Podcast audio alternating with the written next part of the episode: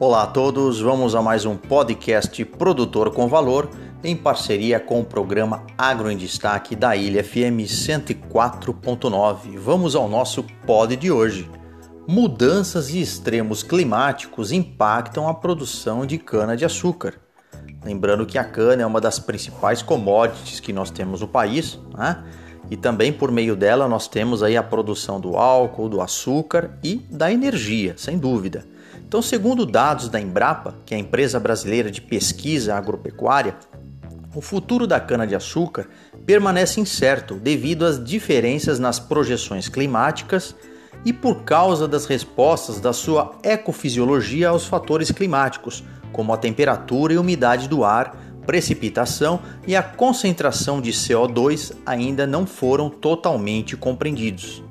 Então, alguns cientistas do Reino Unido, China e Brasil analisaram quão sensível as mudanças climáticas e a produtividade da cana-de-açúcar, incluindo extremos climáticos e quais são os reais fatores é, climáticos que são atuantes. Então, estes autores cientistas concluíram que os impactos das mudanças climáticas futuras na produção da cana variam substancialmente nas duas principais regiões produtoras. No sul da China, foram apresentadas evidências de que o rendimento médio e a variabilidade associada com os extremos climáticos não mudarão nas décadas futuras. Entretanto, aqui no Brasil, no estado de São Paulo, houve evidência sim que o rendimento médio provavelmente diminuirá e os efeitos climáticos extremos poderão reduzir os rendimentos mínimos ainda mais fortemente.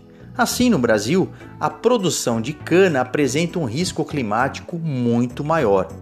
Os pesquisadores ainda sugerem que são necessárias estratégias de mitigação que visam os fatores climáticos locais para proteger a produção global de cana-de-açúcar desses riscos climáticos. Além disso, trabalhos futuros devem se concentrar na resposta climática da fenologia da cana, em particular as ligações entre clima, taxa de desenvolvimento e senescência das folhas.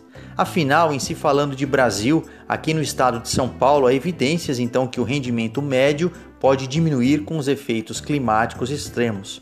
Por isso, mais uma vez, reforçando a importância da ciência e tecnologia, pensando na inovação, no fortalecimento de novas variedades aí, pensando num futuro promissor para esta importante cultura.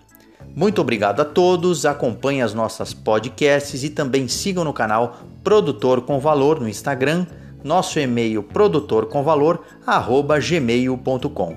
Professor Omar Sabag da Unesp de Ilha Solteira.